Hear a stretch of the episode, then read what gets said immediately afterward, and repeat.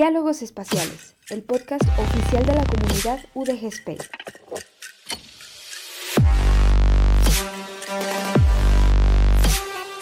Aportando un granito de galaxia a tu conocimiento.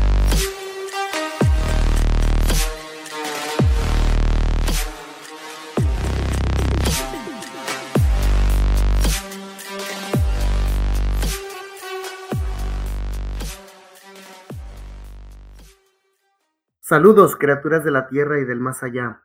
Bienvenidas a este rincón del mundo de los paquetes IP que forman este podcast llamado Diálogos Especiales. Esperamos que su estancia auditiva sea de su agrado. Les habla Pepe Alex, miembro de la comunidad de UDG Space y estudiante de física. Les presento a mi compañero de micrófono Alan, miembro también de UDG Space y estudiante de Ingeniería en Comunicaciones y Electrónica. ¿Cómo te encuentras hoy, Alan? ¿Cómo estás? Muy feliz, muy emocionado. El podcast de hoy se viene bastante humano, por no decir más, más spoilers. bastante humano. Tenemos un invitadazo hoy, eh, se llama Jorge Hernández, es ingeniero industrial. Él lo conocí porque seguido da conferencias en el Instituto de Astronomía y Meteorología y también asiste a las conferencias. Es un aficionado de la divulgación científica también es un espacio trastornado, es un fanático de la ciencia. A mí me impresiona la pasión que tiene por los temas espaciales, por misiones espaciales. Y bueno, ¿cómo estás, Jorge? ¿Cómo te encuentras hoy? Hola, hola, buenas noches, muy, muchas gracias. Este, ya todo sonrojado por tu presentación, pero aquí muy bien, muy entusiasmado de estar aquí. Qué bueno. Fíjate, Alan, que el tema de hoy es ¿qué te podría decir? Obviamente tiene que ver con, con algunas ondas, experimentos científicos, pero más que nada con una intención que acompaña a estas ondas, son las ondas Lucy y las Voyager. Este, no sé, Alan, si tú nos quieras platicar algo antes de esto, algunos datos. Pues creo que podemos partir por cuál es la misión de Lucy, no sé si te acuerdas un poquito. Sí, bueno, esta sonda es va a los cinturones, al cinturón de asteroides troyanos situados en los puntos de Lagrange L4 y L5. No sé si han escuchado nuestros escuchas, escuchantes de, de las zonas de Lagrange, que bueno, en la interacción de los planetas, la interacción gravitatoria de los planetas, hay unas partecitas donde son como un recreo, por así decirlo, donde hay unas partes donde la gravedad se neutraliza entre las fuerzas gravitacionales de los demás planetas y por lo tanto son espacios fijos, por así decirlo, en el sistema solar en donde no hay tanta perturbación gravitatoria e incluso ahí se suelen colocar algunos satélites, algunas ondas porque no necesitan tanta aceleración para mantener en ese estado orbital. Entonces se les llama Lagrange por, por quien los descubrió. Se enumeran como L1, L2, L3, L4, L5. La sonda Lucy, la sonda espacial Lucy, va a estar entre la zona de Lagrange L4 y L5 porque quieren estudiar un cinturón de asteroides que pocas veces se menciona, que existe más allá de Júpiter, se le llama Troyanos. Es como el cinturón principal que se encuentra entre Marte y Júpiter, pero más que nada porque no sabemos exactamente dónde se formaron estos asteroides en la historia del sistema solar, entre más sepamos cómo se formaron las cosas, más podemos entender la formación geofísica, por así decirlo, de los planetas, entender si hubo procesos biológicos en cada planeta, en cada luna, o son procesos de las mismas placas tectónicas, por ejemplo, si tienen placas tectónicas o no los planetas, los asteroides, las lunas, por ejemplo, de Júpiter. entender todos estos sistemas nos ayuda a entender la historia del sistema solar, cómo se creó y todo eso y esta sonda nos va a estar enviando datos precisamente de estos puntos del sistema solar. Lo interesante de esto, lo interesante de esta misión y de las Voyager, o por qué lo vamos a conectar con las Voyager, pues tiene que ver con una carta, una placa que se envía en la sonda de Lucy. No sé si Jorge o me quieran, quieran comentar algo sobre la placa que viene en la misión de la sonda Lucy. Bueno, es, una placa, eh, ahorita lo veremos un poco más adelante, pero es una placa que lleva información sobre todo para el futuro, ¿no? Para nosotros en el futuro, o los nuestros descendientes. Y quizá, bueno, más adelante del programa vamos a ver el contenido que tenga, que, que tiene, que lleva esta placa. Así es. Más que nada, esto es como una tradición que se ha vuelto ya a partir de, de una iniciativa que tuvo Carl Sagan con las Pioneer y con las Voyager una tradición en el sentido de que querían enviar un mensaje a las estrellas. Prácticamente en aquel entonces también estaba Drake en vida todavía, del, el famoso de la ecuación de Drake, que no le hemos mencionado en este podcast. pero es aquella ecuación que nos dice, que nos estipula si tantas criaturas hay, si tantas estrellas hay, tantos exoplanetas hay, tantas civilizaciones puede haber, o, o quién, qué tanto número de posible de vida extraterrestre pueda existir. Obviamente Frank Drake hizo esta ecuación sin tener suficientes datos y todavía no se ponía como a la vista del público, por así decirlo, todas estas reflexiones. Carl Sagan con la serie Cosmos y con otros trabajos que hizo de divulgación científica es que comienza a dar apogeo a, este, a estos temas para sobre todo y más que nada que las personas se concientizaran sobre nuestra situación en el universo, en el cosmos, en el sistema solar. Y nace de él esta iniciativa de, de poner mensajes en las ondas, porque estas ondas, las de Voyager, van a lanzarse, se lanzaron más bien más allá de Júpiter, dejan el sistema solar, hacen asistencia gravitacional en Júpiter, que la asistencia gravitacional prácticamente consiste en tomar una órbita cerca de un planeta masivo y agarrar como quien dice vuelo, como cuando agarras a tu sobrinita de las manos y le das borranchinas, pero la sueltas y obviamente por la fuerza centrífuga va a salir disparada. Pues estas ondas toman asistencia gravitacional con los planetas y salen más allá del sistema solar. Ya se tenía previsto que, que eso pasara, y se mandan unas placas ahí, unos mensajes para quien las pueda recibir. Aquí me gustaría hacer un pequeño paréntesis para toda nuestra audiencia. Eh, si son primerizos y no, no están acostumbrados con el término Voyager o Voyager que vamos a estar diciendo a lo largo de este podcast, eh, este término viene de dos sondas que lanzó Estados Unidos, que básicamente podemos imaginar como que son satélites grandotes, pero que tienen información adentro que servirá como un legado para la humanidad. Además de eso, prácticamente el término de sonda espacial lo podemos ver como un dispositivo artificial que vamos a mandar al espacio para que esté estudiando cuerpos celestes o planetas, como Pepe lo mencionó. Así es. No sé, Jorge, si tú quieras hacer algún apunte sobre, sobre lo que son las Voyager, la Pioneer. Eh, bueno, los Voyager fueron ahora sí nuestros emisarios para el sistema solar exterior, pero no fueron las primeras que llegaron a Júpiter y a Saturno, los planetas gigantes. Eh, primero fueron los Pioneer. Las Pioneer 10 y 11 que también tenían un mensaje, una placa grabada. Eh, creo que eh, muchos de ustedes probablemente ya vieron esa, esa, placa. Incluso yo cuando era niño se me confundía la Voyager y las Pioneer porque tienen una forma parecida y ambas llevan un, un mensaje a, a, las estrellas, ¿no? Pero bueno, primero fueron las Pioneer y después, unos 10 años después, eh, fueron las Voyager. Y pues sí, como dice Alan, fueron un par de naves espaciales que exploraron el sistema solar exterior pasaron por Júpiter, eh, Saturno y una de ellas pasó también por Urano y por Neptuno. Así que, mm, bueno, incluso hasta este momento, todo lo que sabemos, o casi todo lo que sabemos de Urano y Neptuno, se lo debemos a la Voyager 2, que es la, la sonda que viajó por eh, estos planetas, porque no la ha visitado ningún otro. Hay, hay ahorita proyectos para enviar a alguno de estos dos planetas, quizá más a Neptuno, pero aún no hay nada en, en firme y aún si se, se decidieran a mandarla, se aprobara esta misión, quizá tardaría unos 10 o 15 años en llegar solamente a Neptuno. Así que muy probablemente todavía continúe siendo la información que nos mandó la Voyager 2 eh, de estos planetas exteriores la mejor información que tengamos de, de, ellos, por lo menos en los próximos 10, 20 años todavía. Oye, Jorge. Así es. Dime, pero fíjate que hemos estado hablando durante ya un ratito en el podcast sobre un mensaje que contienen. Eh, ¿tiene que, ¿Tienen algunas características que tener este mensaje? ¿O de eh, qué se trata? bueno, el mensaje de la Voyager, supongo que te, te, te refieres, ¿no? Sí. Ok, eh, las Voyager llevan un mensaje para, la, para las estrellas. y este mensaje que es un disco, como cada una de las naves tiene un disco, uno de esos antiguos discos grandotes, quizá eh, estamos hablando de algo de hace que ya se lanzó hace más de 40 años, eh, que normalmente los vemos como de vinilo creo que están volviendo incluso para coleccionistas, ¿no?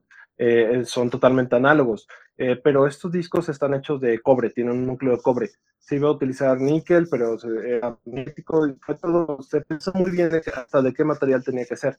Este disco tiene codificado dentro eh, más de 90 minutos de música, lleva 55 saludos en lenguas humanas y uno, que es el de las ballenas, también lleva sonidos de la tierra, eh, ahorita podemos hablar de, eso porque en realidad todos los, y más de 100 imágenes y todos los sonidos y las imágenes llevan contexto, llevan una secuencia. Aparte llevan también música, un repertorio de, música que lo eligió el, comité. Entre ellos estaba el famoso astrónomo Carl Sagan y Frank Drake, que ya hablaste de, él, Pepe. También estaba él. Y fueron los que decidieron, pues, que, de que obviamente consultando expertos, a expertos en música, qué, em, qué piezas serían los para, para poner en el disco, ¿verdad? pero estamos seguros de que todos los que vean el, el, repertorio de música que tiene el disco, podemos criticarlo de una manera u otra, porque como ellos lo, mencionan, cualquier cosa que pusieron en ese disco iba a estar incompleto, porque tenían un espacio muy pequeño, sobre todo pues estos discos antiguos no tenían tanta capacidad como cualquier cosa que tengamos ahorita, ¿no? Un USB. Pero de eso consta. Es un disco análogo, es parecido a los, a los vinilos y trae las instrucciones para, para revisarlo para reproducirlo, perdón. Sí, de hecho hay que, hay que tomar en cuenta que no existía en ese entonces la tecnología del DVD, ni siquiera del CD. Apenas estaba en auge lo del CD, era una tecnología en exploración todavía. Solo había, creo, un, un, pequeño estudio que estaba comenzando a meter sesiones de fotografía y de video en el disco, en escritura de disco. Creo que era de, de San Diego, de Chicago, no recuerdo bien, San Diego de Videos, algo así no existía la tecnología para lanzar tanta información en un disco. Como dice Jorge, se decide de cobre por, por motivos de temperatura y de interferencia con los demás aparatos de la sonda.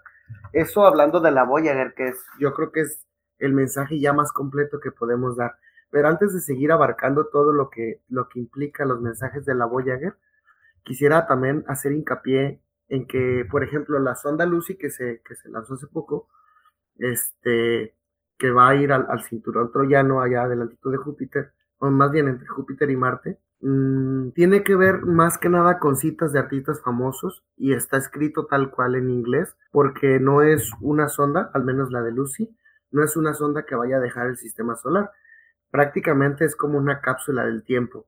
No sé si ustedes lo han hecho, lo hicieron de niños, enterrar cosas, objetos y después de muchos años buscarlos bueno, esta sonda que tenemos aquí, la de, la de Lucy y que, se mandó, es un, es un mensaje para la futura generación de humanos que lo encuentre, que lo, que lo halle y que pueda saber nuestro pensamiento actual. Una cosa chistosa que ya mencionamos, creo, en el capítulo con, Alejandro Márquez Lugo, es que nuestra Tierra tiene 4.500 millones de años de, evolución, de, haberse formado. Y en este tiempo, obviamente, hay muy pocos rastros de, fósiles. Tenemos muy poquísimo, es, es, es inferior al 1% de lo que deberíamos tener si tuviéramos rastro de todas las especies que ha habido en el planeta. Ya que voy con este punto a que si hubiera existido una civilización avanzada de algún tipo de, rama evolutiva de, un reptil o de un animal o de lo que sea, no tendríamos manifestación este, o modo de saber que aquí en la Tierra estuvo esa civilización avanzada. Entonces esta sonda es un ligero intento, la sonda de luz es un ligero intento para que este mensaje, esta placa que se lanza, pues perdure ahí cientos o miles de años y si en algún punto, ya sea que nuestra línea evolutiva, la de los humanos, siga avanzando, o se, adhiera a la vida artificial o a la biosíntesis o a la o que nos extingamos y a, lo mejor los delfines evolucionan o, o alguna otra especie evoluciona o si hay otra especie fuera de nuestro planeta, de nuestra galaxia, viene y visita el sistema solar y encuentra esta placa, pues este mensaje es para ellos. Entonces, decir estas cosas suena como muy de película de ciencia ficción, y que Carl Sagan empezara a decir esto en las, para en las Voyager hace por ahí de los 70s, 1970 hace casi 50 años, pues era un tema súper de película. Obviamente causó conmoción. Se anunciaron, se anunciaba cada decisión que tenían sobre las pistas de música, sobre sobre las imágenes que se iban a decir. Se, hacía controversia en los periódicos, se alegaba, porque se entendía que era un mensaje, las Voyager sí, las Voyager salieron del sistema solar, de hecho llevan pues algunos años ya de recorrido, y, pero no van recorriendo a la velocidad de la luz, obviamente van recorriéndose a la propia velocidad que se, que se impulsaron con la asistencia gravitacional en Júpiter, que no recuerdo exactamente cuál es, no sé si mis compañeros la recuerdan, pero suponiendo que más o menos va llegando a la, ya pasó poquito Centauri, próxima Centauri, que está a cuatro años luz de distancia, y si no, pues algún día llegará. Pero obviamente es un mensaje que se esperaba que recibiera alguna civilización fuera de la, de la Tierra, alguna civilización avanzada. Ahora, no sé si ustedes quieran comentar qué sensaciones les provoca el pensar en estos temas, de dejar un mensaje con la sonda Lucy para nuestra futura este, descendencia o con las Voyager, que es para cualquier otra civilización. No sé qué sensaciones les provoquen a ustedes el pensar en estos temas. A mí me gustaría añadir dos datos curiosos, eh, bueno, uno para cada uno. Eh, con la sonda Lucy, un dato muy curioso es que a lo que tengo entendido está diseñada para que nuestras futuras generaciones, si todavía pueden hacer viajes en el espacio, puedan encontrarla y ver en su contenido lo que plasmaron o en el peor de los casos que ya no puedan hacer viajes, la sonda tengo entendido que va a regresar a la Tierra y se estrellaría en el océano, muy probablemente, si no me equivoco. Bueno, Lucy no regresaría a la Tierra por donde está. Esto, más bien me recuerda a otro mensaje para el futuro, que, muy poca gente lo recuerda ahorita, y, pero creo que te referías al satélite Lajeos. La, Lajeos, creo que algo así. A la este, este satélite fue lanzado ya por, creo que por los 70, no recuerdo muy bien, más o menos, y era, era, una, era una pelota, básicamente una pelota con material reflectante que lo pusieron en una órbita alta, es una órbita muy alta, y servía para lanzar láseres desde la Tierra eh, ¿Por qué? Porque así nos, permitía, nos iba a permitir, nos permitió saber la, la, deriva continental. Obviamente, como teníamos, le lanzamos láser a ese satélite, retornaba y se medía la posición, ¿no? La posición de, de láser. Y conforme pasaban los años, pues esa posición iba cambiando porque los, los, los continentes se van moviendo, aunque sea centímetros este, o milímetros al año, ¿no? Y, este, y bueno, esta se le, agre, se le añadió una placa a la, a la GEOS por dentro que incluye mm, que incluye mapa, un mapa de, de, la Tierra en tres épocas distintas. Eh, una es creo que hace 200 millones de años, eh, cerca, bueno, cuando estaban apareciendo los dinosaurios, otro es un mapa actual de la, la, distribución de los continentes actual, y la última es un mapa de cómo se verían los continentes dentro de 8 millones de años, y este, que es más o menos lo que tardaría la GEOS en caer a la Tierra es correcto. Alta. Así, sí. Y como dices, lo más seguro es que caigan en el agua porque pues, la mayor parte de la superficie de la Tierra es agua. Así es. Así es. Es que la, la GES es un mensaje para el futuro de los que estén en la Tierra o de quienes estén en la Tierra, pero Lucy es un mensaje para, para nuestra propia civilización si es que algún día llegamos a ir hasta Júpiter, hasta los cinturones troyanos, Incluso yo creo que si pierde, si va perdiendo aceleración, pero para eso son como 800 millones de años, y para entonces la formación del sistema solar será diferente, puede haber ahí eventos o fenómenos entre los asteroides y con la sonda, podría incluso salir del sistema solar porque es mucho tiempo y ahí el, el problema de los tres cuerpos ahí, de las asistencias gravitacionales entre cuerpos, no nos dejaría predecir a tan largo tiempo lo que pasaría con la sonda Lucy. Lo que sí es, lo que sí es que si sigue todo su curso normal como ha seguido estos millones de años el sistema solar, pues ahí se va a encontrar la sonda Lucy se va a encontrar allí en órbita y esperemos que nosotros en el futuro, nuestros tatara tatara tatara tatara tatara, descendientes, por así decirlo,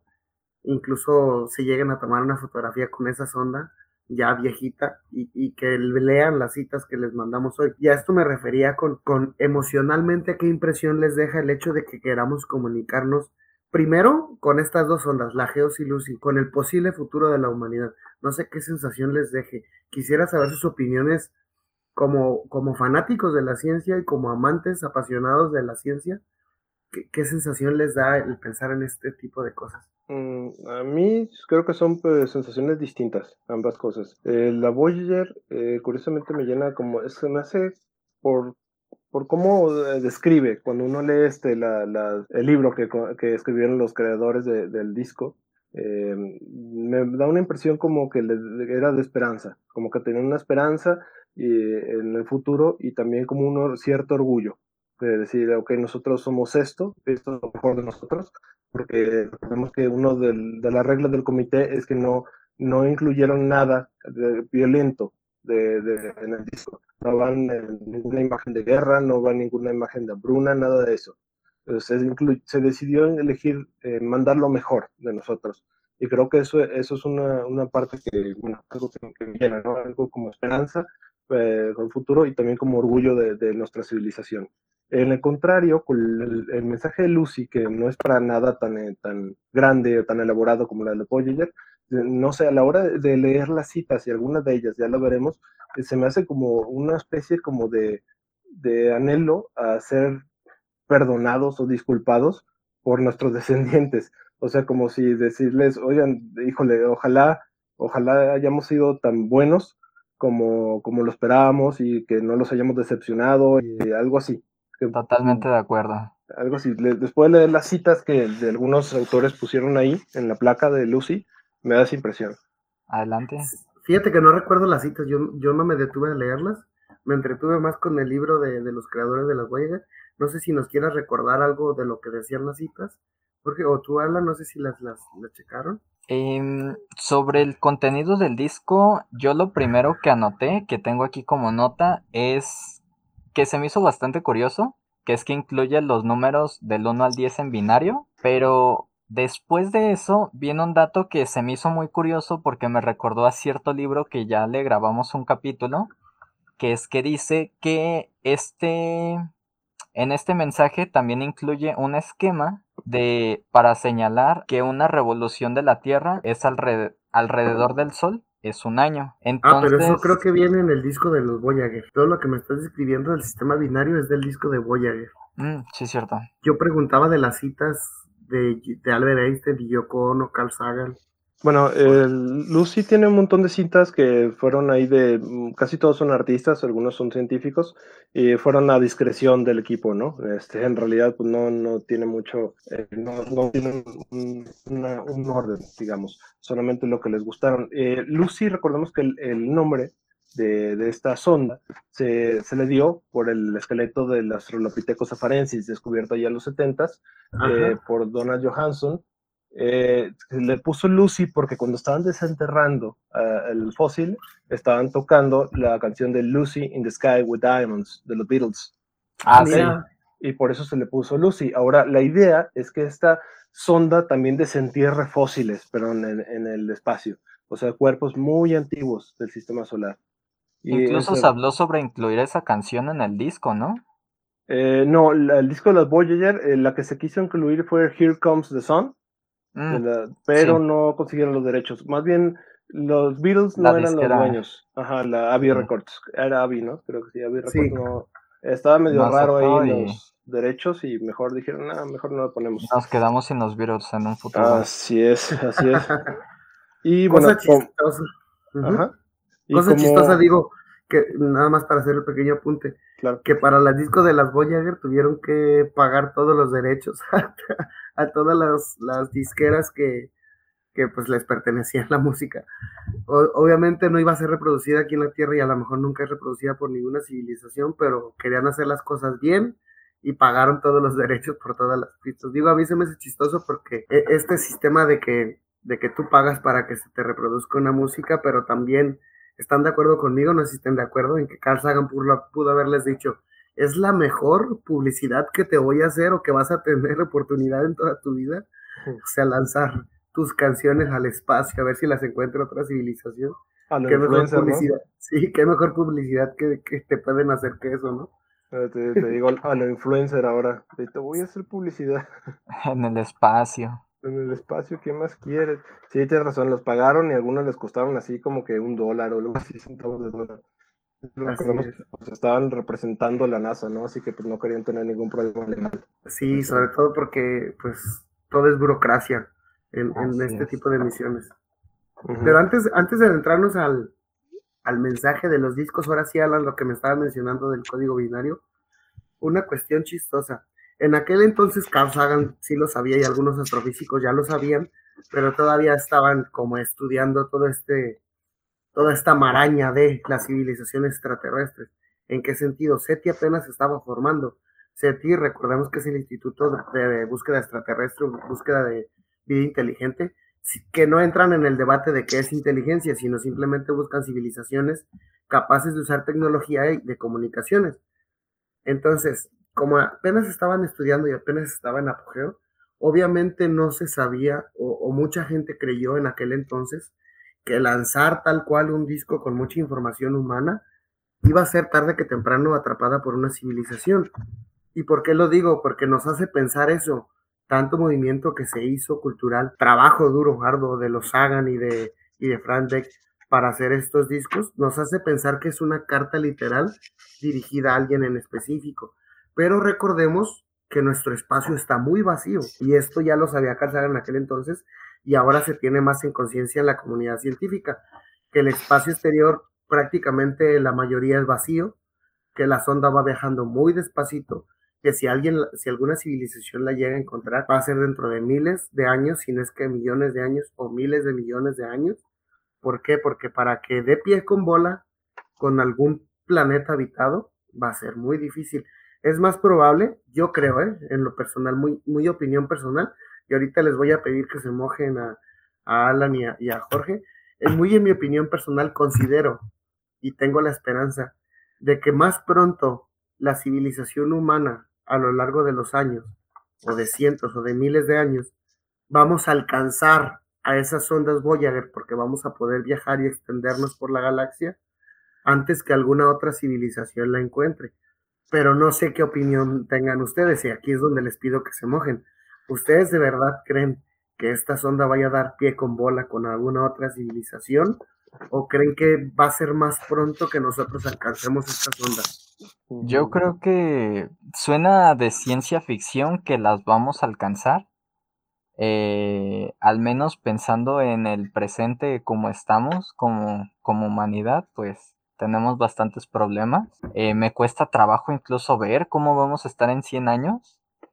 Entonces, por mi parte, creo que sería muy esperanzador ver a la humanidad en cientos de años. Ok.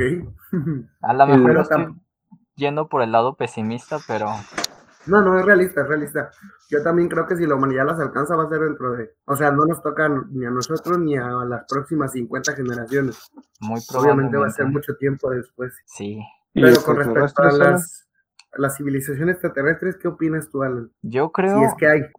Es que civilizaciones, no lo sé. Sé que tiene que haber vida porque pues Simplemente por el hecho de que hemos mandado cosas al espacio, pues sabemos que no teníamos las técnicas de sanidad que tenemos hoy en día y hemos mandado bacterias a otros lados que de alguna manera pues van a ir evolucionando con el tiempo. Entonces, vida yo creo que sí hay, pero una civilización no me atrevería a, decir que, que podría existir. Ok, ok, muy válido tu punto. Yo quisiera creer como el, como el universo solomorfo, que sí hay por ahí civilización, pero estamos muy aisladas, muy lejanas. Probablemente. Digo, porque si, ves el número de, estrellas, el número de galaxias, el número es de cúmulos, es super, o sea, casi por probabilidad, por ahí tuvo que haber chutado también por ahí la vida, pero evidentemente eso nos dejaría como en un espacio muy aislado, pero pues a la hora de la hora estamos a ciegas aún. ¿Tú qué opinas, Jorge? Cuéntanos tu opinión. Bueno, en realidad, pensando así muy, realistamente, pues, para mi opinión, creo que no van a alcanzar ni seres humanos ni extraterrestres. porque Porque seres humanos, aunque quizá a lo mejor yo soy un poco más optimista, o me gusta ser un poco optimista en el hecho de que sí pienso que vamos a salir al espacio en algún momento, mm, creo que se va a perder esta información de las Voyager ahorita a lo mejor no recordamos, pasaron 40 años, porque, pero quién sabe si a lo mejor dentro de 500 años, 1000 años, siquiera recordemos, ¿no? El nombre de la Voyager y peor aún la, la, dirección, la trayectoria que tenían. Y encontrarla ahora sí creo que pues es más fácil encontrar una aguja en un pajar, como dicen, que encontrar este, esta, ajá, que encontrar un, una, un aparato de, de que, serán de 5 metros en un volumen gigantesco, ¿no? Dime. Sí, ¿Qué te parece si hacemos un consorcio mercantil, Alan, tú y yo? Escribimos una carta, un reto de miles de millones de dólares o de un tesoro para aquella futura generación que quiera buscar esa sonda y encontrarla. Estás hablando, de, estás hablando de crear una cápsula del tiempo para encontrar la cápsula del tiempo. Sí, me, empieza a gustar este mapa del tesoro. Es un, sí, es una cápsula del, tiempo este, al Inception. Ándale. Oye, así como, como, están los problemas del milenio matemáticos, de que quien los resuelva, etcétera, pues a lo mejor, a ver, quien encuentre la sonda para aquella futura generación, sería divertido que se quede como reto, ¿no? Oye, Pepe, entonces si con esto estamos haciendo una cápsula del tiempo para la cápsula del tiempo, que al final va a llevarlos a hacer un mapa para encontrar este tesoro, ¿estaríamos creando los primeros piratas espaciales? sí, sí, espaciales.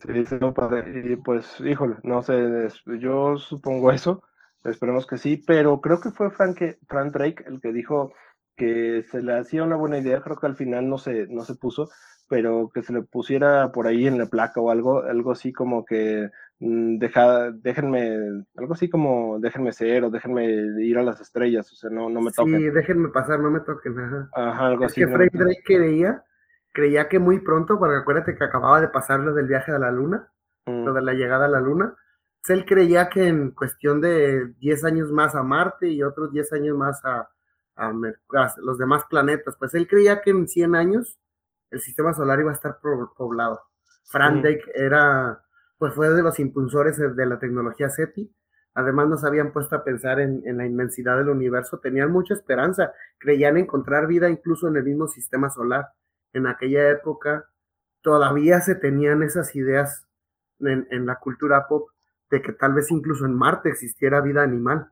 Para algunos todavía no perdemos la esperanza, ¿eh? de, que, de, que, en Célado, Europa, haya algo. Ah, no, no, claro, claro, Pero me refiero a que en aquel entonces se imaginaban civilizaciones ocultas, pues. En este. Obviamente, si hubieran civilizaciones, ya nos hubiéramos dado cuenta con la astrofísica que hay, con el nivel de observación que tenemos, ya nos hubiéramos dado cuenta. Ahora, que pueda haber vida animal o vegetal o bacteriana, eso no tenemos todavía la finura en los instrumentos para detectarla. Yo creo que a lo mejor no la finura, pero es más fácil de aceptar y tal vez no tan difícil de comprobar como una civilización. Sí, sí, estoy totalmente de acuerdo contigo. Además porque fíjate de todas las, las posibles especies que hay en el planeta, las poquitas que utilizamos tecnología, que somos una civilización, y de esa civilización nada más una partecita la entiende, que son los científicos y los ingenieros. O sea, es muy mínimo, muy mínimo. Eh, si hacemos una regla de la vida, desde todas las bacterias que existen hasta, hasta los, los ingenieros, o sea, la vida que se ocupa de la tecnología es súper mínima, súper minimísima.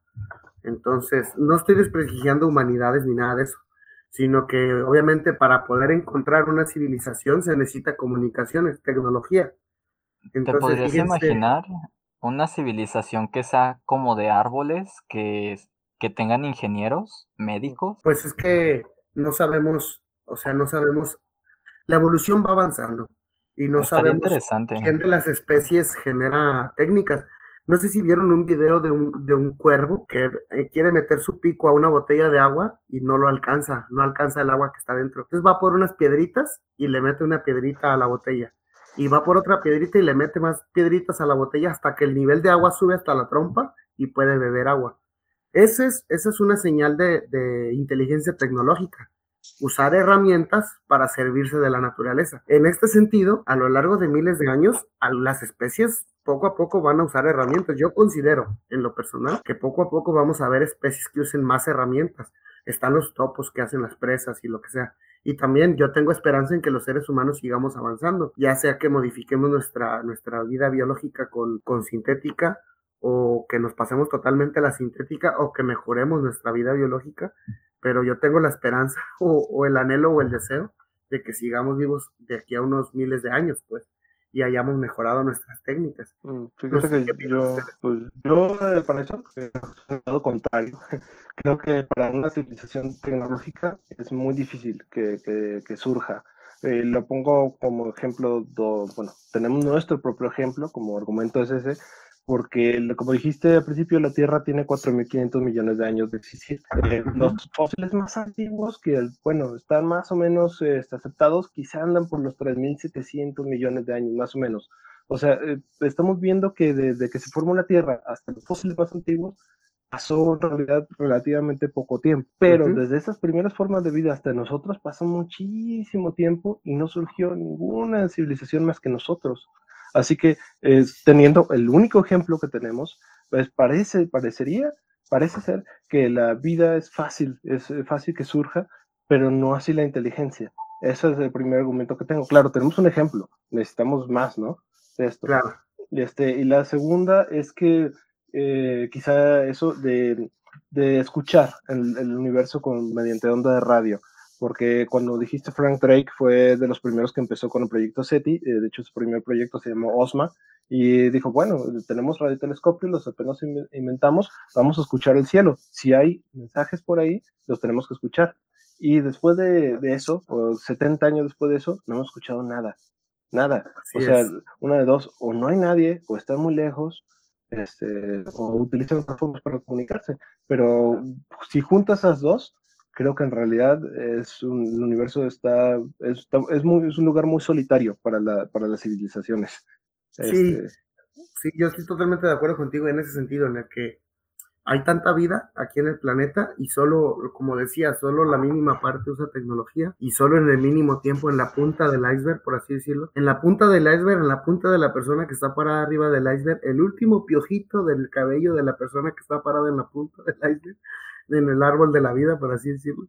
Ahí se dio la tecnología y la inteligencia tecnológica, por así decirlo. Sí, yo considero que es difícil, pero también me gustaría pensar por pura probabilidad, porque sí, pues el número de, de galaxias y de estrellas que hay, por pura probabilidad me gustaría pensar que por lo menos hay una civilización más, en el sentido de que, de que por pura probabilidad, cuando crece mucho tu probabilidad, este, se dan las variantes, por así decirlo, pues se da más de una variante más de una excepción, por así decirlo. Si tú tienes 50 canicas y las avientas y quieres que una caiga dentro de una botella de refresco, pues puede que a lo mejor una la tienes, pero si tienes dos millones de canicas y las avientas, más de alguna va a caer dentro de la botella de refresco. Mm. Entonces, en ese sentido, yo, yo quisiera creer que como, como el número de, de galaxias y ahora sabemos que por lo menos, por lo menos una de cada 10 estrellas tiene exoplanetas, me gustaría creer que dentro de toda esa gran probabilidad, por lo menos hay una o dos civilizaciones que se puedan dar. Ahora, ahora también esto es importante, hay que coincidir en el tiempo para poder captar las señales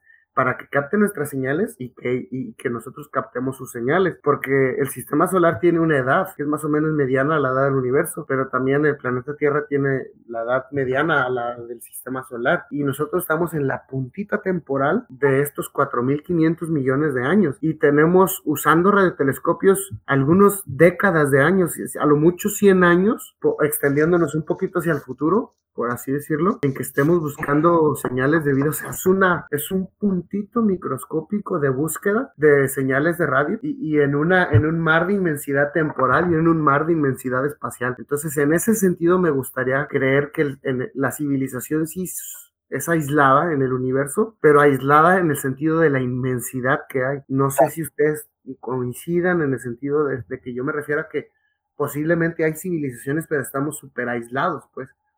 También está la variable de que pude, puede que haya habido civilizaciones, pero ya se extinguieron o apenas están desarrollando. Sí, lo que decía Pepe, ¿no? De que tenemos que pensar también en el tiempo como otra dimensión que tenemos que coincidir los dos a la vez, así es. Sí, coincidir en espacio y coincidir en tiempo. Y esto es algo chistoso que nos gustaría que nuestros escuchas también reflexionaran, en el sentido de que Carl Sagan ya sabía cuando estaba haciendo los discos de la Voyager, Carl Sagan y Frank Drake ya alcanzaban a percibir este tipo de reflexiones, obviamente, pero hay una parte en donde ellos mencionan en, uno en la parte del libro que escribieron, donde dicen que más que, más que creer que de verdad fuera a ser encontrada estos mensajes, lo veían como un signo de unión planetaria el hecho de decir, la humanidad se une porque quiere tal vez entrar en contacto algún día con alguna otra civilización y ellos tenían la ilusión de que la ciencia podía unir las fronteras, podía unir las diferencias. Este, cosa chistosa, en el proceso de selección del material para el disco se nota cómo se ofendía una cultura cuando nada incluía, no se ofendía otra, o, o saltaban todas estas diferencias que suele haber pues entre humanos. No sé si quieran comentar algo de eso. Sobre las culturas, bueno, en el disco La Voyager lo que trataba el, el, comité fue incluir la mayor parte de las culturas posibles y incluso de las 55 lenguas que, que pusieron, pues representaban prácticamente todos los países, ¿no? por lo menos a, a la lengua que hablan casi todos los países en ese momento. Así que sí, tratando de hacer eso. De hecho, hay algo también medio curioso porque en el, la placa que llevaron los antecesores de la Voyager, las Pioneer, eh, la, la, que en ese entonces era la segunda esposa de Carl Sagan era, era artista, Linda Salzman, y ella fue la que ilustró las placas las Voyager y trató de hacer que los perfiles del hombre y la mujer que están ahí en esa placa, que van desnudos, eh, tuvieran los rasgos más, más distintivos a, a, a todas las um, etnias humanas. Y lo más raro es que, que recibieron quejas de un montón, montón de, de, de culturas diciendo que las placas, las personas que estaban ahí se parecían mucho a ellos. O sea que cada quien, ajá, cada quien vio algo de, de, de, sí mismo, de su, de su, de su etnia, de su pueblo, en la, la, las imágenes que trataron de hacerlo lo más neutrales posible. Así que tienen razón en eso, como que sí trataron como de juntar todo, ¿no? De representarnos a todos. Sí, de hecho, cuando yo vi la imagen, la imagen esta de las personas, no se nota si son asiáticos, caucásicos, africanos. O sea, literal, es algo muy genérico. Sí, puede ser cualquiera.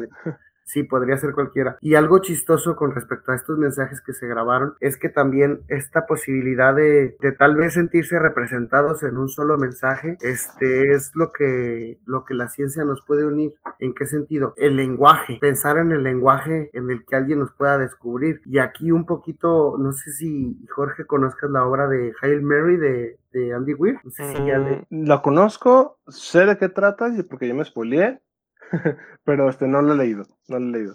No lo... Ah, genial. Recomendadísimo. ¿Te la ¿Sí recomendamos? Eh, sí, nos encantó. De hecho, hicimos un capítulo con Alejandro Márquez Lugo Ajá. hablando sobre, sobre, este, sobre este libro porque nos encantó. Pero bueno, aquí hay un contacto con un extraterrestre y luego empiezan en esta obra, sin espolearte mucho, a generar un sistema de comunicación. Cuando la leas y si le llegas a leer, vas a entender más de lo que hablamos. Okay. Pero a qué voy? Eh, podemos hacer un ejercicio. Aquí los, este Sagan y otros expertos hicieron un ejercicio de cómo podrían comunicarse con una futura civilización y que les entendieran. Y a mí se me hace chistoso que, que lo toman por el lado fácil y no tan fácil, obviamente. Este, no sé si nos quieran, si nos quieres comentar, Jorge o Alan, ahora sí lo que nos decías del código binario, este, porque también yo quiero hacer alguna reflexión con respecto a eso. Pero antes, ¿qué es lo, cómo, cómo planearon ellos que una civilización externa leyera estos discos? Platíquenme. Bueno, es el código binario, lo que decías, básicamente las instrucciones eh, principales al inicio están en binario porque es el sistema de numeración más simple que hay, ¿no? Es 1 y 0, 1 y 0. Y bueno, nosotros usamos base 10 porque tenemos 10 dedos, pero no necesariamente es el, el más, eh, el más universalmente aceptado. Ahora, las primeras en instrucciones vienen este código. Por ejemplo, bueno, ahorita voy a ver aquí ahí está, estoy viendo la imagen de, de la, la, cubierta que tienen la, la, los discos y la, todo es por código binario, si vemos la cubierta, las instrucciones para tocarlo, el primero es el, el, perfil del disco desde la parte de arriba con la aguja, con, la, con un dibujo de la aguja. La aguja viene incluida en el disco y alrededor del disco vienen este, en, eh, codificado en código binario de unos y ceros a qué velocidad se debe tocar el disco, por ejemplo. O sea, en realidad eso es como que la, la la primera parte, ¿no? De, de, para que sepan el lenguaje que utilizamos. Incluso viene un mapa para encontrar nuestro sistema solar, que viene un punto y alrededor del punto salen líneas que también tienen código binario. Ese, estas instrucciones, este mapa, se representan, le, estos números representan a los púlsares. Recordemos que los púlsares son eh, cadáveres de estrellas, en, eh, también se les conoce como estrellas de neutrones, que giran muy rápidamente, son muy pequeñas y giran muy rápidamente, y como tienen eh, un campo magnético, digamos que cada vez que va girando uno de los polos nos apunta a nosotros, eh, estamos hablando de que gira a una velocidad incluso hasta de, de, de segundo, y su periodo de rotación es, es eh, muy exacto. aunque se va disminuyendo conforme pasan, pasan los, años, ¿no? Pero es muy exacto, así que pusieron 16 púlsares con, con sus, como se dice, de, con sus periodos y que todos están código binario para que los extraterrestres sepan qué estrellas, qué púlsares estamos este, observando nosotros desde aquí y puedan pues más o menos ver dónde estamos nosotros. Y bueno, como dices, el, código binario es como que la llave. Pero con eso, con eso empezamos a, a platicar eh, y empezamos a, a hablar conceptos más, más difíciles. Así es, así es que para poner en contexto, bueno, para poner la reflexión que yo quería decir, Primero, una vez que hayan encontrado una posible civilización como nosotros veíamos que era muy difícil que fuera tecnológica. Segundo, que esta civilización tecnológica basara su ciencia en observación, cosa que también ya platicamos con el doctor Alejandro Márquez Lugo, no sé si te acuerdas, Alan, de ese diálogo que tuvimos, de que ya de antemano que estamos considerando que aquella civilización evolucionó para ver las cosas, para observar, para ver el sonido de, la luz de las estrellas. Nosotros basamos prácticamente toda la astrofísica está basada en luz, en, lo que podemos observar, en, ya sea en, infrarrojo, en, o en todo el espectro visible o en radio, lo que sea pero, pero en, esta obra que habíamos leído y en otras que hay, donde se nos presentan civilizaciones que captan las cosas solo a través del sonido, porque sus depredadores y todo eso se desarrollaron ellos más por el sonido. Hay una obra de, de Aguilera que también habla de que hay una especie que evolucionó solo por los olores y por los olores reconocía el peligro y por los olores hizo su ciencia a través de los olores y, y otras civilizaciones como la que decía de que hizo su ciencia a través del sonido. Eso sería bastante interesante después reflexionarlo, cómo captan a través de olores. Sí, es, es Al menos a través de la novela. sí, estamos con los, con los Voyager, ya vimos otro sesgo, otro sesgo para que alguien pueda interpretar los discos es primero que la civilización avanzada sea, sea básicamente luz, que puedan observar las cosas, ver el código binario. Y aquí viene otro punto. Obviamente ellos hicieron, marcan un punto y colocan el número uno marcan dos puntos y colocan el número dos y así sucesivamente hasta tener primero los 10 dígitos. Y luego pasan cómo, cómo se transcribe el código binario de esos 10 dígitos y luego ya lo que nos contaba que nos contaba Jorge, de que utilizan los pulsares, simbolizan ahí, dibujan los pulsares para tratar de señalar exactamente el lugar en el que está el planeta Tierra. Y todo eso se me hace muy interesante, pero se me afigura que está hecho para una civilización que comprende las cosas muy cercano o muy parecido a como lo hacemos nosotros, en el sentido de que puedan entender los dibujos. ¿A qué voy con esto? Nosotros consideramos el, átomo como un núcleo y el electrón una nube de probabilidades alrededor del núcleo, pero es un modelo matemático, la otra vez ya habíamos platicado de eso, que en, en campos cuánticos no son bolitas, el electrón no es una bolita ni es un núcleo, son interacciones en el campo cuántico.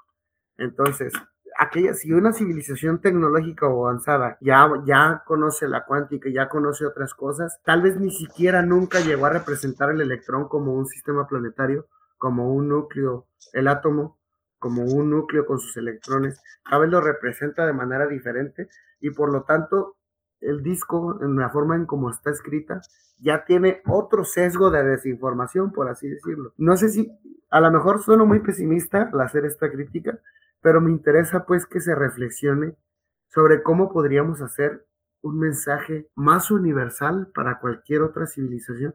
Yo pienso que es un reto súper casi imposible. No sé ustedes qué piensen con respecto a lo que estoy diciendo. Alan, no sé si tengas alguna idea.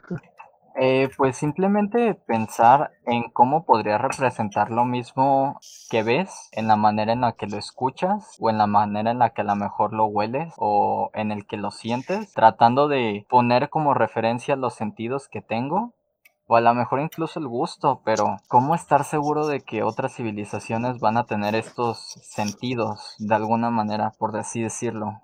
Creo que sería demasiado difícil plasmar cada uno de ellos. Y al final, de cierta manera, pues sí, tendemos a ir a lo más fácil, por así decirlo, que es alguna civilización que sí comparta pues algunos rasgos como nosotros, que es prácticamente lo que decías. Em, mm. Jorge.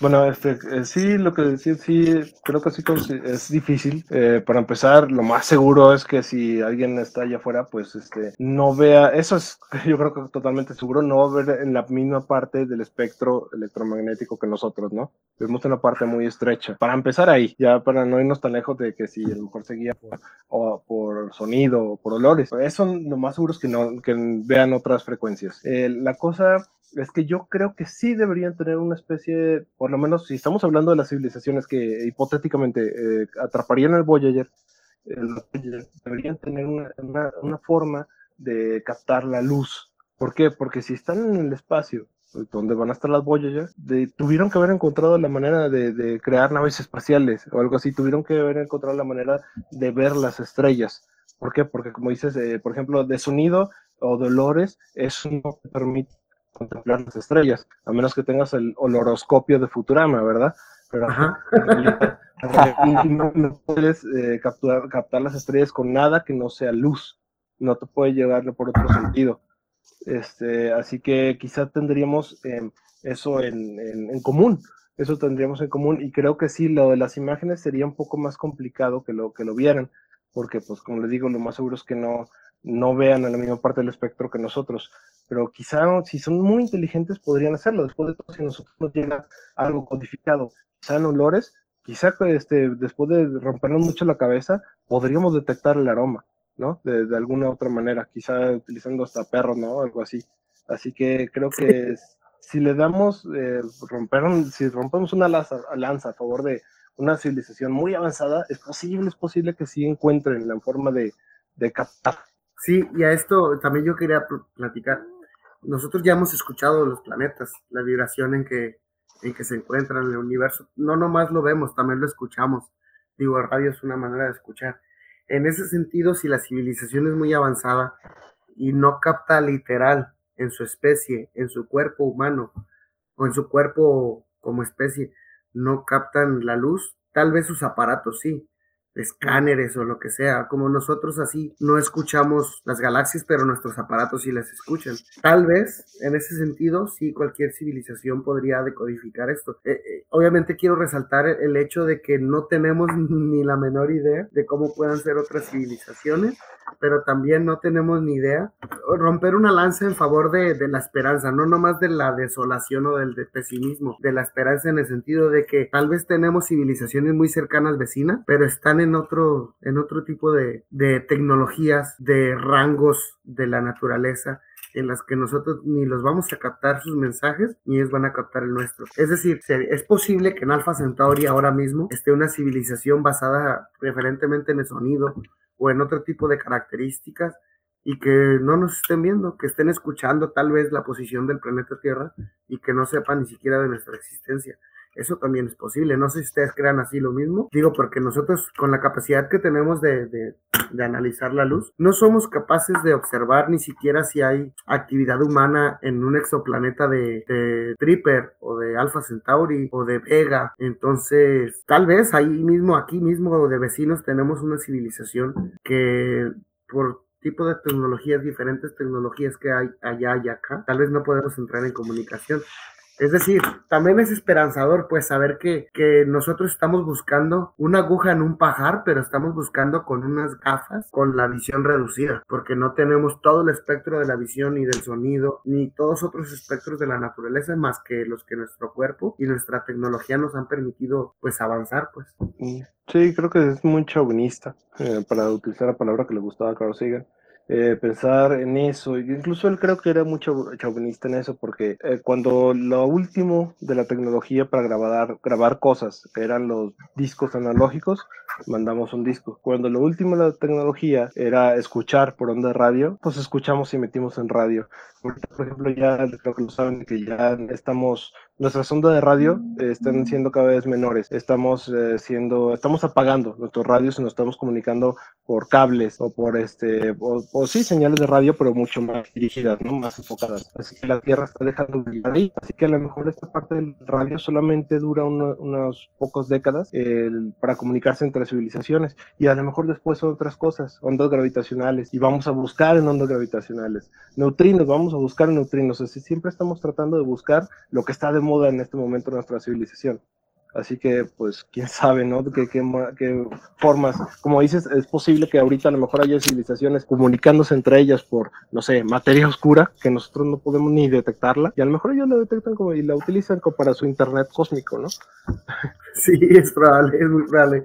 Digo porque, por ejemplo, ahorita está en investigación eh, lanzar información a través de gases, este, no tengo idea de cómo se, lleva a cabo, la verdad, pero se me hizo muy interesante este, en este sentido, pues, de que como cada civilización intenta buscar de acuerdo a, pues a los lentes que trae puestos, pues por así decirlo. Entonces, en ese sentido también es esperanzador creer que posiblemente hay más civilizaciones y, y en ese sentido yo cada vez soy más partidario del universo aislado, del universo con civilizaciones aisladas, mejor dicho, ya sea por, por el espacio, ya sea por el tiempo o ya sea por nuestra limitación tecnológica. Hay una viñeta que leí hace tiempo, una, una caricatura, pues una viñeta, en la que un personaje le pregunta a Dios, oye Dios, ¿estamos solos en, en el universo? Y le responde, eh, sí, claro que sí. Y le dice, entonces no hay ninguna otra civilización. Claro que sí, hay muchas. Y todas están aisladas también. Digo, todas están solas también.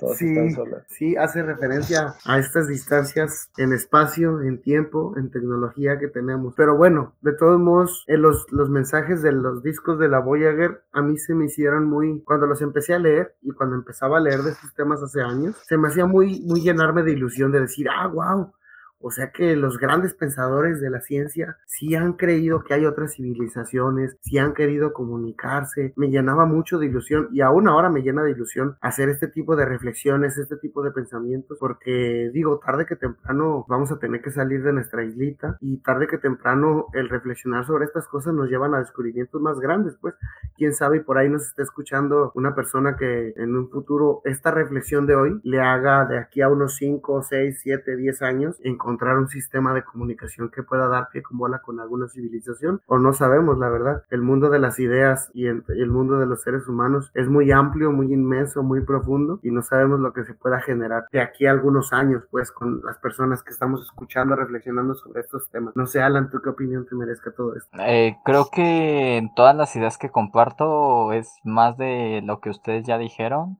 Eh, sí suena muy esperanzador el mensaje de las Voyager. Honestamente, me gustó mucho porque abarcaron tanto en temas de ciencia como lo pueden ser los números, eh, la posición en donde se encuentra la Tierra con respecto al Sol. Abarcaron temas de música, eh, los idiomas y en las Voyager que había creo que mensajes grabados en 55 distintos idiomas.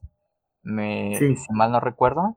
Eh, la parte de las imágenes, eh, que cada una tenía su significado. Entonces creo que es bonito eh, como humano, viéndolo como civilización, ese mensaje que si al menos no lo captó otra civilización, si lo pudiera ver, o bueno, si investigaran nuestras futuras generaciones lo que se mandó, despierta como un, un sentimiento, más un sentimiento, no sé, como terrícola por, por lo que tenemos o lo que hemos hecho, que como a lo mejor un ciudadano de un país.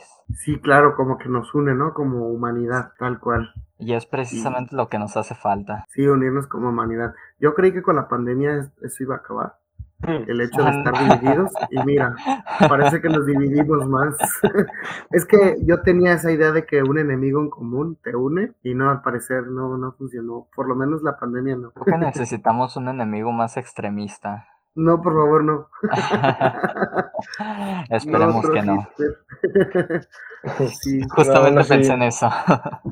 Aún así creo que habría gente que se uniría a los extraterrestres para, para, para aniquilarlos a todos, ¿no?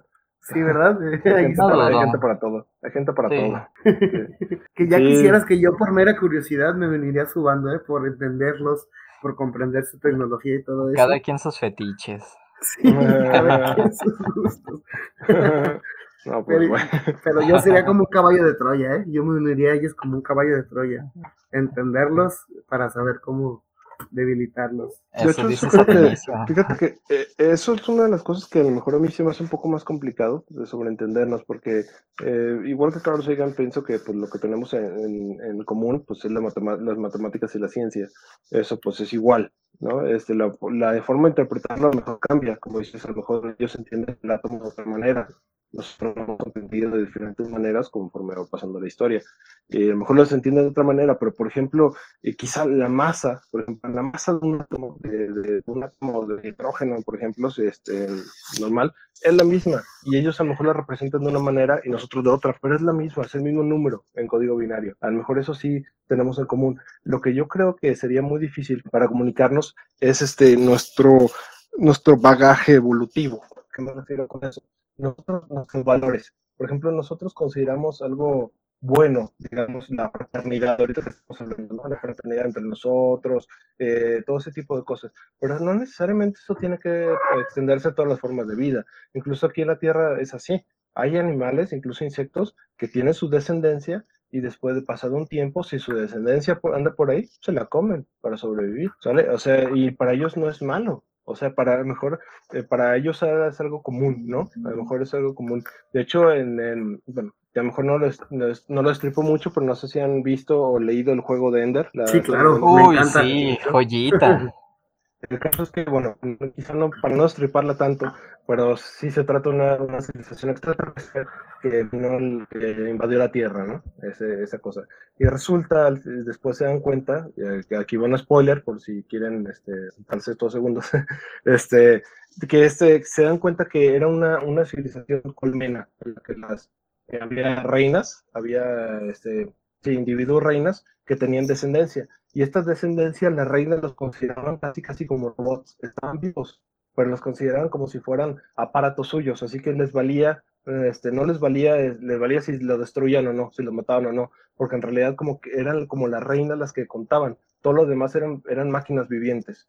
Y para nosotros se nos hace algo horroroso eso, ¿no? Así como tener un montón de peones y los mandamos a la, a, este, a la guerra que se mueran, por ejemplo, pero para ellos se les hacía lo más común.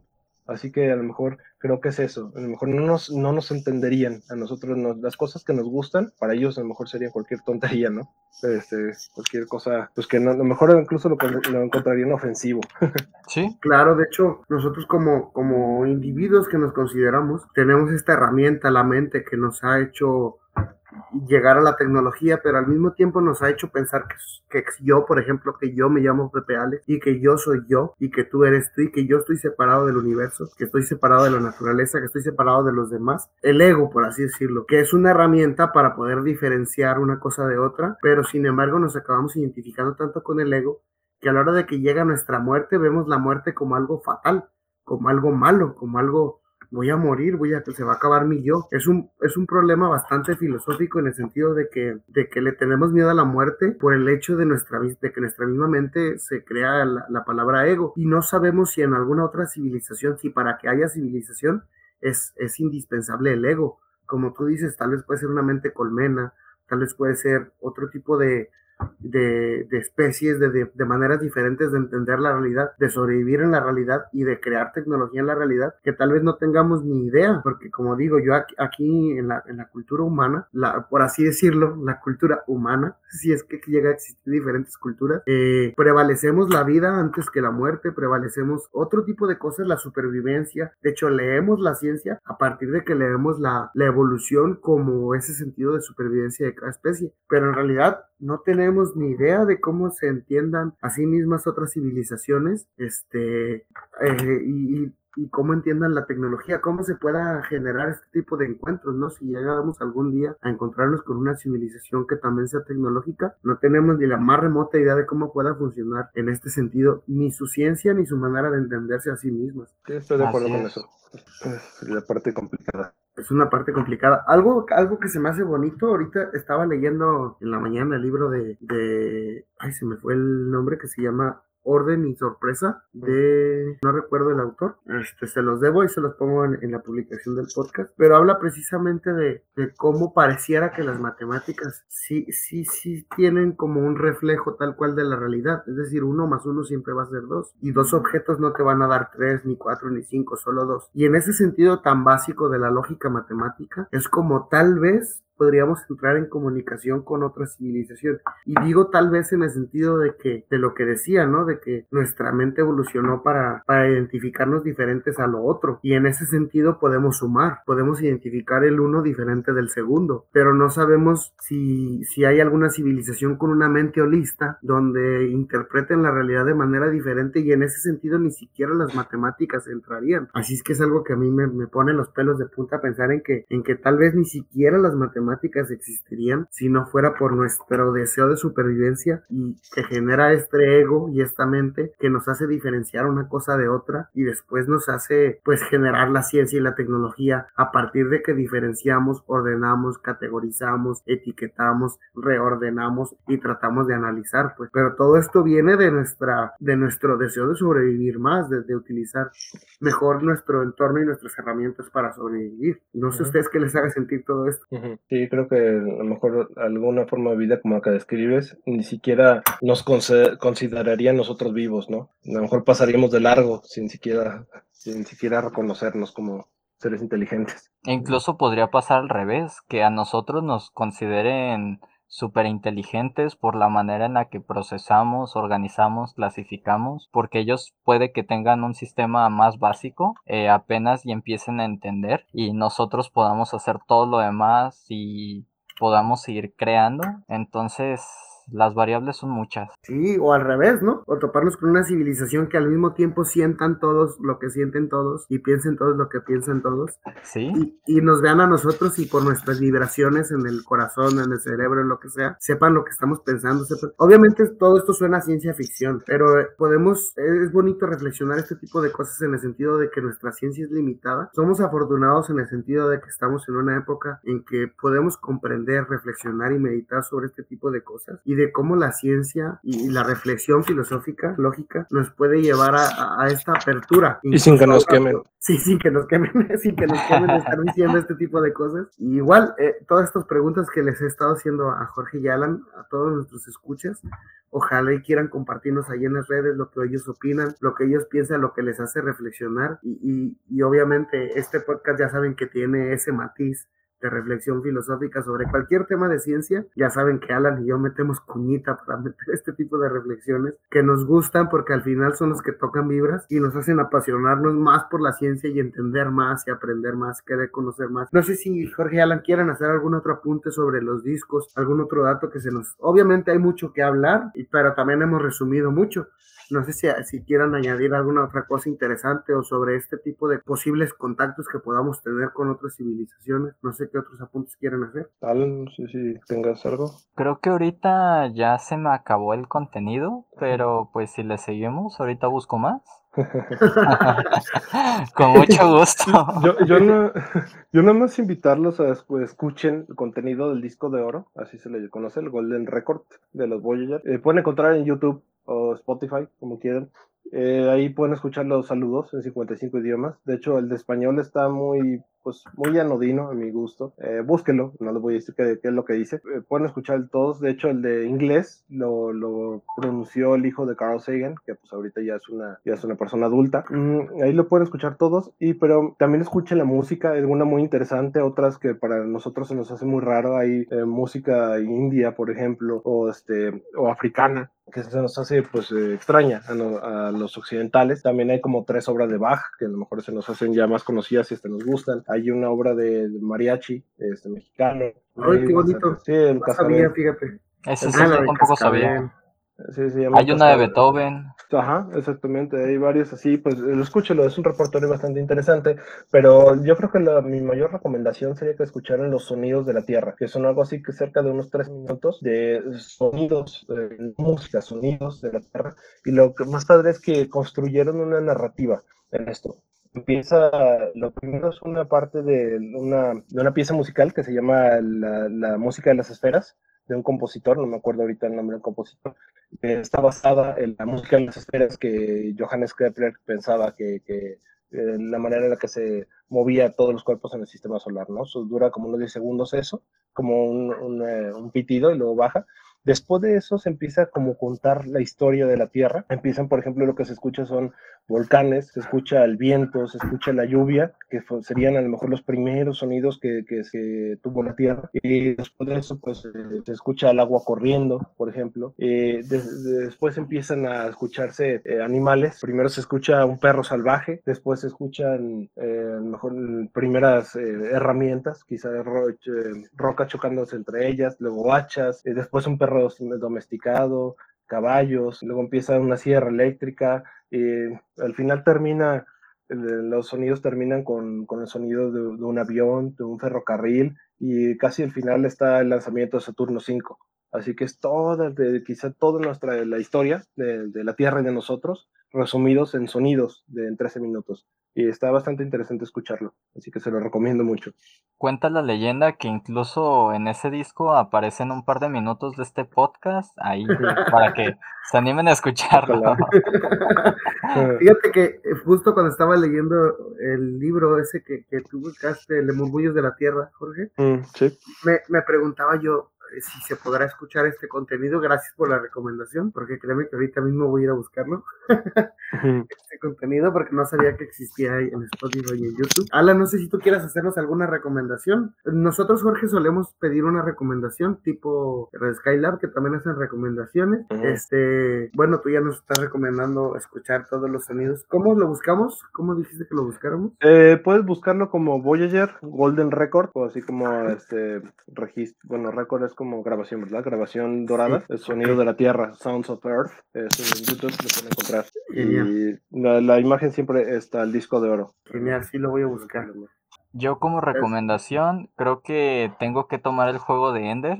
Eh, definitivamente sí. una obra literaria que vale la pena y honestamente es tan llevadero que en una tarde o en una semana lo puedes acabar y lo vas a querer volver a leer. ¿Te gustó la película? No. ¿No te gustó? A mí sí. A mí también me gustó mucho, ¿eh? El actor, me encanta el actor sobre todo. Yo recuerdo sí. de hecho el juego de Ender como uno de los libros que leí cuando era pues a lo mejor un adolescente, no recuerdo cuántos años tenía, y me gustó bastante y después vi la película y fue como de, eh, y después de unos años volví a leer el libro y definitivamente me, me sigue atrapando más. No, no siento que la película le, le haga justicia. No, le faltan tramas. Le sí. faltan. Sobre todo el final. Ah, sí. Ah, ya. Ahí me pasa diferente. Yo primero vi la peli, no sabía de Orson Scott Card ni de ni del juego de Ender. Fíjate, me estaba perdiendo de una parte hermosa del universo literario de la ciencia ficción, pero vi primero la película y, y obviamente cuando es una película con tan buena trama, con tan buena acción y lo que sea, tú dices, al, al, guionista tiene que ser muy chingón para generar estas ideas. Entonces busqué el guionista de la película y obviamente, ah, el guionista está basado sí. en la novela tal. Y ya, ah, con razón. Ya a partir de ahí me hice fanático de Orson Scott Card porque pues he leído el juego de Ender y las demás, que a lo mejor algunas son tétricas y pesimistas y lo que sea, pero he leído muchas obras de él, pues, y a mí me pasa seguido eso, que a veces no conozco autores de ciencia ficción o de fantasía, veo alguna película, alguna adaptación filmográfica y luego digo, ah, este guion está interesante, estas ideas están interesantes, ¿de dónde salieron? Y resulta que vienen de alguna obra literaria importante, pues, como esta. Sí, pero bueno, Alan, gracias por la recomendación. Yo les quiero recomendar también otro librito que precisamente es el que les comenté que he estado leyendo estos días, se llama Orden y Sorpresa de Martin Gardner. Tiene que ver con este tipo de pregunta donde las matemáticas se inventan o se encuentran, o la ciencia se inventa o se encuentra. Tiene que ver con filosofía de la ciencia, pero también tiene que ver con, con qué tan importante es para el ser humano entender a través de la lógica y si es la única posible manera de acercarnos al universo, si el universo ya tiene un orden propio o si más bien el orden nosotros se lo imponemos como modelo para entenderlo. Es interesante la reflexión que se hace a lo largo de toda la obra vale mucho la pena, sobre todo si tienen, si son así picados como yo, de que se quieren meter a los temas más profundos, así como a, tronarse los sesos, con preguntas que a lo mejor no tienen solución, pero que los caminitos que te llevan a las posibles respuestas, pues te dan muchas ideas, te da mucha profundidad. Al menos a mí me da, siento así como dopamina cada que me profundizo en alguna reflexión, en algún tema de estos, porque me hace creer me hace la ilusión de que creo que estoy entendiendo algo más profundo de la realidad, aunque a veces no, a veces son más preguntas, pues, pero bueno, pues, ¿qué les puedo decir? Así es la, la inequidad de la existencia humana. Tal cual. Y, bueno, ajá, sí, Jorge. Quisiera leer una de las citas que tiene la placa de Lucy. Ah, por favor, por favor. Y creo que este, pues sí, es, lo que le decía, que a lo mejor es un poquito de ese sentimiento que me daba a mí, ¿no? Porque creo que leí esta cita. Es de Kazuo Ishiguro, que es un autor británico que ganó el premio Nobel de la literatura en el 2017. Y la cita que escribió para el disco, para, el disco, para la plaga, dice así, eh, hablándole a nuestros descendientes, ¿no? ¿Unirán sus recuerdos a los nuestros? ¿Podemos ser parte de su historia? ¿O ha aparecido algún abismo que mantienen sus sueños y los nuestros separados para siempre? Hemos logrado cosas de las que estamos orgullosos. Hemos hecho muchas cosas de las que nos avergonzamos. ¿Prefieren que vayamos a la deriva hacia la oscuridad? ¿O alcanzarán esta frágil mano extendida de un emocionado parentesco? Y es la cita. Wow. Está, está, está profunda y sí, sí deja esa sensación así como de que. Hasta se te eriza la piel. Sí, pero deja esta sensación así de que seremos culpables o no, como analizados hacia, hacia el futuro. Y creo que es un arma de doble filo hacer eso, ¿eh? porque a como hemos visto ahora con la cultura de la cancelación, ahora entendemos cada vez más que con la sabiduría del presente no se puede juzgar actos del pasado así como nomás, pues así por nomás por nomás. Pero, pero bueno, ya nos juzgarán las futuras generaciones de lo que hemos estado haciendo. Ya nos juzgarán también por este podcast, a ver qué tal. Si los dejamos llegar, claro. Si los, si los dejamos llegar, esperemos que sí, que los dejemos llegar. Ah, recuerden que todas las opiniones que expresamos aquí son responsabilidad personal y a veces pues tampoco eso. Así es que vamos a dejar nuestras redes sociales por si alguien quiere agradecernos, felicitarnos, entablar conversación con nosotros o decirnos que estamos muy tontos, que los argumentos que dimos no son válidos porque ustedes tienen unos mejores, también son admitidos. Acuérdense que esta es una comunidad de diálogo a favor de la divulgación científica y de la razón, de la búsqueda de la razón. Así es que adelante con el diálogo. No sé, Jorge, si tú quieras dejarnos alguna red social por donde te puedan contactar algún correo electrónico? Bueno, yo todavía estoy antiguo, a la antigua, así que estoy en Facebook como Jorge Hernández Luna. Eh, ahí pongo cosas, ahí pongo memes y una que otra cosa del espacio también. Bastante, fíjate, yo, yo estoy muy agradecido con tus muros, con tus publicaciones, porque a veces es a través de tu muro que me entero de varias noticias sobre el espacio, sobre todo. Cuando dijiste antiguo, yo pensé que ibas a pasar tu Messenger. Dije, ah, caray, ¿quién lo viera? Metroflog, ¿verdad? bueno, es que ya los chavos de hoy ya son puro este, Instagram y TikTok. Ya no me veo bailando en TikTok ni. Chale, me siento viejo entonces. viejo mis 21. Ah, Alan, eres un niño, Alan, eres un niño, Alan. Sí, la neta. Yo hasta hace poquito me enteré que tenías 32, Pepe. ¿Cómo, cómo es eso posible? Es posible, Alan. vivir muchas vidas antes de empezar una carrera también a veces hace que se te pase el tiempo. Nunca, nunca es demasiado tarde. Sí, ya sé. Pero bueno, yo dejo mis redes. Eh, a mí me pueden encontrar en Facebook como Alan Saúl y en Instagram como Alan Saúl 1573 y nuevamente saludos a Luna. Ok, y yo les dejo mis redes. No les había dado el Facebook, pero ya lo están poniendo en, los capítulos del podcast en las publicaciones, así que de una vez se los dejo. O sea, Alejandro Saucedo Ayala es, es, mi nombre completo, mi Facebook. Y en Twitter e Instagram me pueden encontrar como arroba Alejandro Sau.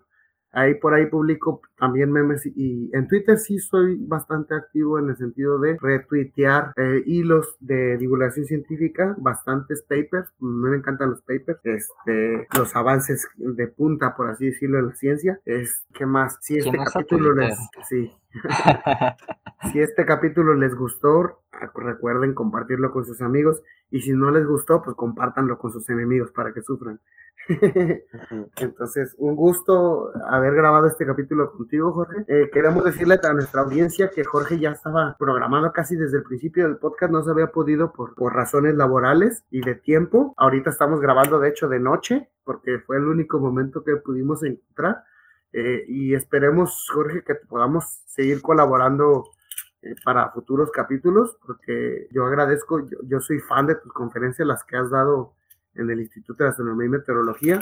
sé que te gusta y que eres un apasionado de la ciencia y esperemos volver a tenerte pronto por aquí. Hombre, un placer. Muchas gracias por invitarme y este, pues ya escucho eso, este, un primer programa. en este momento creo que no me hace este primer programa publicado y pues sí me gustó y pues les deseo pues mucho éxito en este podcast y pues estoy aquí cada vez que me inviten, ya saben. Muchísimas gracias. Gracias. Alan, también agradecerte por esta grabación, agradecer a, a Radio Cusey que nos ha estado prestando las cabinas, aunque en esta ocasión estamos grabando de manera virtual. Agradecer también la dirección del, del, podcast, a la edición del podcast y acuérdense de seguirnos también en nuestras redes de UDG Space, que este podcast nace en las entrañas de esta comunidad estudiantil. Y bueno, recuerden ahí compártanos con sus amigos o con sus enemigos como ustedes quieran. Y bueno, un saludo para todos ustedes. Esperamos escucharnos pronto. Hasta luego. Hasta luego. Hasta luego.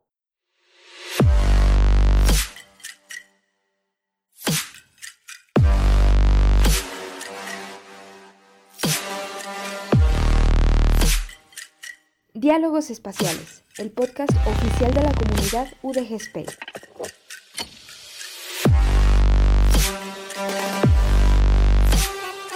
Aportando un granito de galaxia a tu conocimiento.